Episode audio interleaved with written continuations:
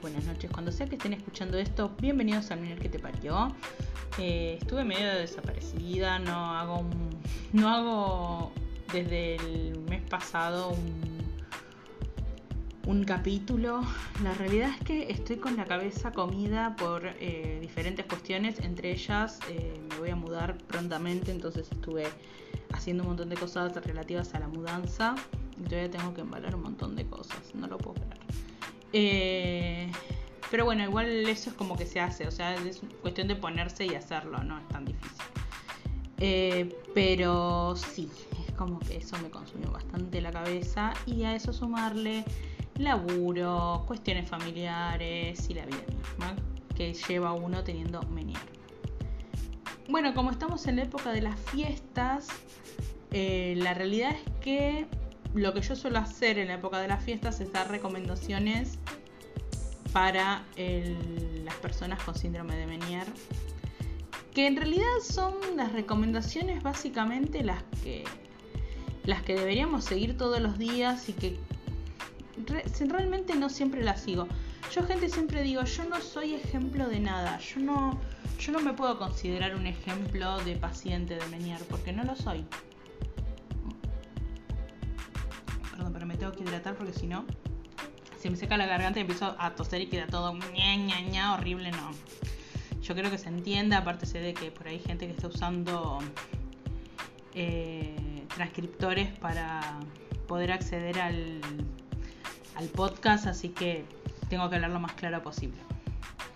Eh, la realidad es que las recomendaciones básicas que nos hacen, principalmente con el tema dieta, es consumir con poca sal o sin sal, no consumir cafeína, no consumir demasiado azúcar y eh, hablan mucho del tema de los productos ultraprocesados. La realidad, o con muchos conservantes, la realidad, la realidad, la realidad, en épocas navideñas es casi imposible. Entonces, ¿qué podemos hacer? Bueno, gente, tratar de comer moderado, que no lo vamos a hacer la mayoría de nosotros porque es Navidad, es Año Nuevo y uno quiere festejar y quiere pasarla bien. Entonces, ¿qué hacer en todo caso? Llevarse la medicación que nos da la otoneuróloga para en caso de necesitar un refuercito por si nos agarra un mareo fuerte, un vértigo, migrañas o todo lo que puede estar asociado al síndrome de Meniere. Esa es la realidad. Eh, si uno se cuida y toma todos los recaudos, es probable que no le agarre una crisis y sí, no es seguro, porque es verdad de que uno puede agarrar y hacer todos los pasos, es decir, no, yo no como nada con sal, yo no como nada con, con azúcar, yo no como ningún conservante, yo tengo mi huerta en mi casa. Eh, yo agarro y no sé, también tengo un matadero privado y no hay ningún aditivo raro en las carnes que consumo si consumo carne. Eh, y así todo te puede agarrar una crisis de Meniere. No, no lo no quita. Pero sí es verdad de que reduce las chances si uno se cuida lo más, lo más posible. Eh, después hay gente que por ahí dice, bueno, pero ¿qué más puedo hacer más allá de la dieta? Y la realidad es que mucho más no puedes hacer, porque el tema que uno dice ahí, la realidad es que uno debería reducir el estrés. Y las fiestas son un estrés, la mayoría de las veces. O, con la, o en algún momento te estresás, porque si sos el que el anfitrión, que tenés que tener la casa perfecta para cuando vengan las personas. Si vas a la casa de alguien más, por ahí tenés el tema de que tenés que viajar de noche volviendo a tu casa y te estresas de solo pensar. Eh, o por ahí ni siquiera no tenés el problema del viaje ni nada de eso, pero justo va a ir ese tío o esa tía o esa abuela o esa prima o ese quién sabe qué, con el que no te llevas, con el que no querés saber nada y del solo saber de que te vas a juntar ya te estresa y eso suma estrés eso a veces uno dice, ¿y lo podés evitar? Podés evitarlo. Y a veces no podés evitarlo. Depende mucho de cómo uno de cómo uno asuma qué, hace y qué no hace con lo social. O sea, yo no siento de que en eso uno pueda aconsejar tanto. Y miren de que lo digo como terapeuta esto, ¿eh? ¿Eh? yo no sé hasta qué punto uno le puede decir a alguien, ah, no, bueno, soluciona fácil, no vayas a la reunión familiar porque te genera estrés. Eh, sí, bueno, pero vos por ahí sí querés ir a la reunión familiar, porque hay gente que sí querés ver. Después por ahí si tenés la opción de juntarte con tus amigos y te viene mejor irte con tus amigos y hacelo, si tenés la posibilidad. En eso yo creo que es muy personal. No, no sé si, si la opción es decir, ah, bueno, mando toda la mierda y que se curtan, pues síndrome de Menier. Digamos que es porque no tenemos ganas de pasarla con ciertas personas y ya está.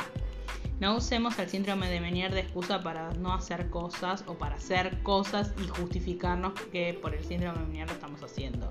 Gente, eso no me parece que esté bueno hacerlo. No justifiquemos nuestros malos accionares o lo que no queremos hacer eh, con nuestra enfermedad. Me parece que está mal. Salvo que vos digas, che, realmente no voy a subirme una escalera de dos metros porque tengo vértigo y me caigo y me rompo la espalda y después ¿quién me, me cuida? Ahí sí, gente. Pero me refiero a otras situaciones en las que uno puede negociar o no, o está en igualdad de condiciones para negociarlas, o no está directamente el tema salud involucrado. Ahora sí, sí, bueno, pero el estrés tiene que ver, me dirán ustedes, el estrés eh, fomenta las crisis o aumenta las chances de crisis. Y sí, pero estrés también es salir a la calle, chicos. Seamos sinceros en eso. Estrés también es salir a la calle.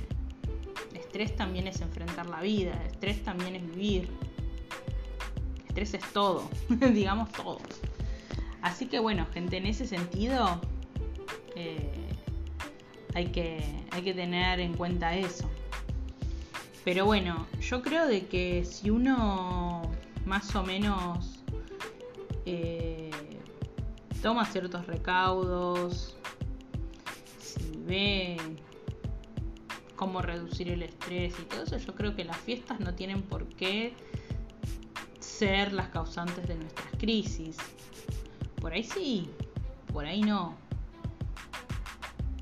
Podemos tomar recaudos. Yo, se los, yo les dejo los, los tips que nos suelen decir los otoneurólogos y que pueden servir, pero el resto depende mucho de las decisiones que tomemos cada uno. Porque al final de cuentas cada uno sabe qué hace y qué no hace con respecto a su tratamiento, qué hace y qué no hace con respecto al estrés como factor de riesgo o qué hace y qué no hace uno con respecto a un montón de otras cosas que están relacionadas con el síndrome de Menier. ¿Qué decisiones uno toma? ¿Qué sé yo? Por ejemplo, a mí la época de verano, más cuando viene este verano con mucha humedad, yo suelo tener mucho más mareos y suelo tener vértigos. Entonces, trato de cuidarme un poco más. Y me compré un bastón, por las dudas. No suelo usarlo mucho porque a mí mucho no me gusta usarlo, la verdad. Y les voy a decir por qué. No me gusta usarlo porque es, es una ayuda que se ve. No es el audífono que está escondido atrás de mi oreja y que mucha gente ni se da cuenta que lo llevo puesto. Pero el bastón se ve y se ve de lejos. Y la verdad que salvo que esté con la asiática hecha mierda, que ahí sí de verdad lo necesito sí o sí. Con los mareos a veces que los puedo evitar puedo no usarlo. Porque total voy caminando despacito, voy cerca de la pared. No es tan, tan complicado, no trastabillo tanto. Pero hay veces que estoy súper mareada y ahí sí me muerdo la, lengua. No digo más nada y bueno, salgo con el, con el bastón. Pero sí, es un, es un tema, es un tema lo de lo que uno hace y lo que no hace depende mucho de, cada uno. Y como siempre digo, el Menier es en cada caso es particular y siempre, pero siempre pidan consejos a sus eh, otoneurólogos o neurólogos o otorrinolaringólogos, con quien sea que están tratando el Menier, porque ellos son los que llevan su tratamiento, son los que guían su tratamiento, entonces ellos deben saber cuáles son las mejores opciones. De hecho, eh, ayer estaba almorzando con mis viejos y estábamos hablando de viajes en avión. Yo la última vez que viajé en avión fue antes que me diagnosticaran el Menier, bastante antes. Y no recuerdo haber tenido dificultades para viajar. Pero mi papá me me dice que cuando él viaja en avión le aparece el tinnitus. Y yo dije, ah, mira, yo no me acuerdo si sentí más fuerte el tinnitus porque, eh, como yo les comenté en el capítulo de tinnitus, si no lo escucharon, hay un capítulo entero dedicado al tinnitus, escúchenlo. Eh, pero como yo el tinnitus lo escucho siempre, no recuerdo específicamente, aparte fue un vuelo, un vuelo muy corto, el último vuelo que hice. Fue de Buenos Aires a Córdoba y son 30 minutos de viaje. O sea, llegás más rápido en avión de Buenos Aires a Córdoba que de Recoleta a Flores en el colectivo 92. Les juro, es más rápido el avión. bueno, obvio, ¿no? Cuestión de que... Eh, me, dejó pensando eso. Y yo creo que para, este, para esta época de vacaciones o esta época de fiestas donde por ahí mucha gente viaja, esa sí es una muy buena consulta para un, un otorrino, un otoneurólogo o un neurólogo, quien sea el que trate su, su síndrome de Menier. Preguntarle qué onda los viajes. ¿Qué onda el viaje en avión? ¿Qué, qué, medidas de seguridad o qué medidas de precaución para no tener una crisis o para tolerar mejor el tinnitus, ¿qué nos recomiendan? Yo, para el tema de enmascaramiento del tinnitus, yo recomiendo muchísimo el tema de sonidos de la naturaleza, el mismo sonido de la cabina del avión, el sonido de, ruido blanco. Son sonidos que suelen ayudar a enmascarar el tinnitus. El sonido de las olas, sonido de cascadas eh, o sonido de caídas de agua en general. Suelen ser buenos aliados para enmascarar el tinnitus. Eh, eso lo que pueden hacer, ustedes como sabrán, en los aviones no se puede usar eh, el celular en, modo datos, por ejemplo. Y si quieres usar el wifi del avión lo tenés que pagar.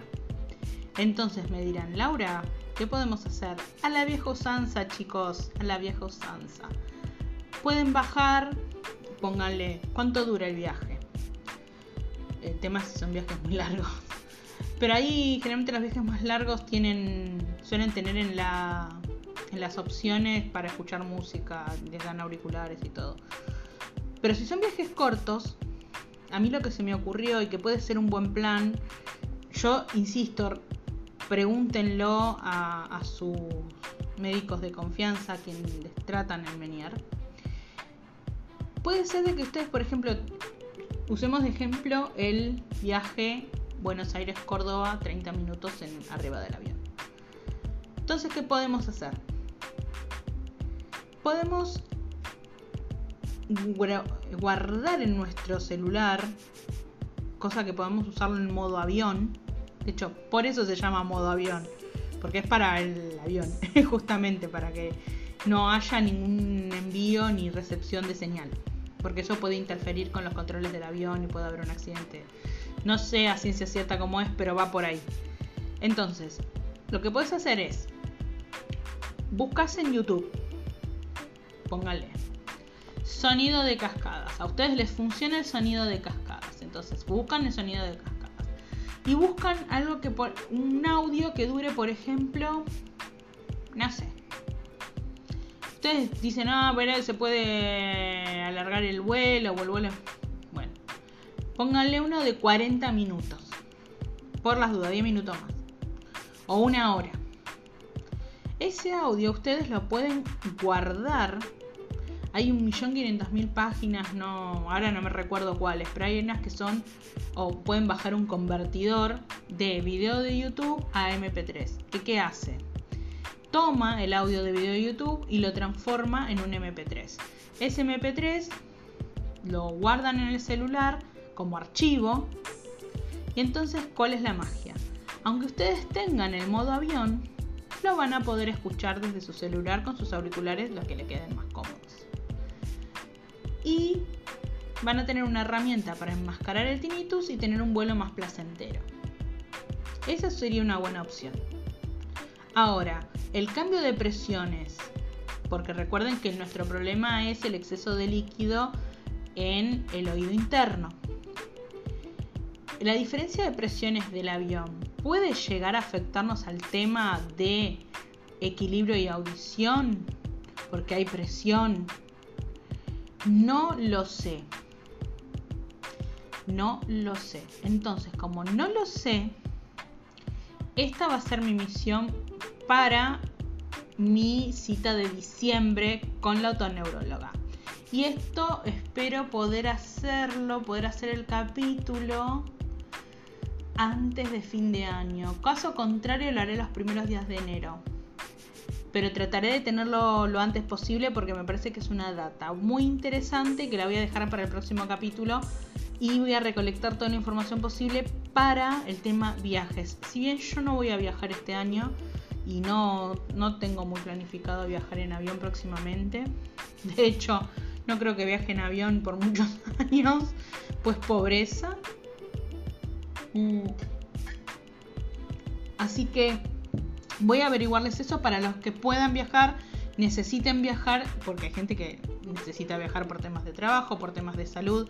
Recuerden, los que no, por ahí los que están en otros países, eh, no sé cómo será, pero eh, acá en Argentina no en todas las provincias cuentan con especialistas que puedan tratar el Menier y hay gente que tiene que viajar de otras provincias a Buenos Aires, por ejemplo, o a Córdoba para hacer sus tratamientos y creo de que eh, esto podría ser de gran ayuda.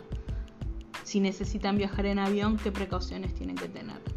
El transporte terrestre es mucho más tranqui, porque no estamos en, en un tema de que estamos en alturas diferentes, con presiones diferentes y que eso puede afectar a nuestro oído interno. Así que me comprometo a averiguar todo lo posible y, y este sería lo que hablaríamos en el próximo capítulo. De hecho, ustedes como sabrán, yo me pongo a hablar, no llevo un guion muy estricto y por eso me surgió esta duda.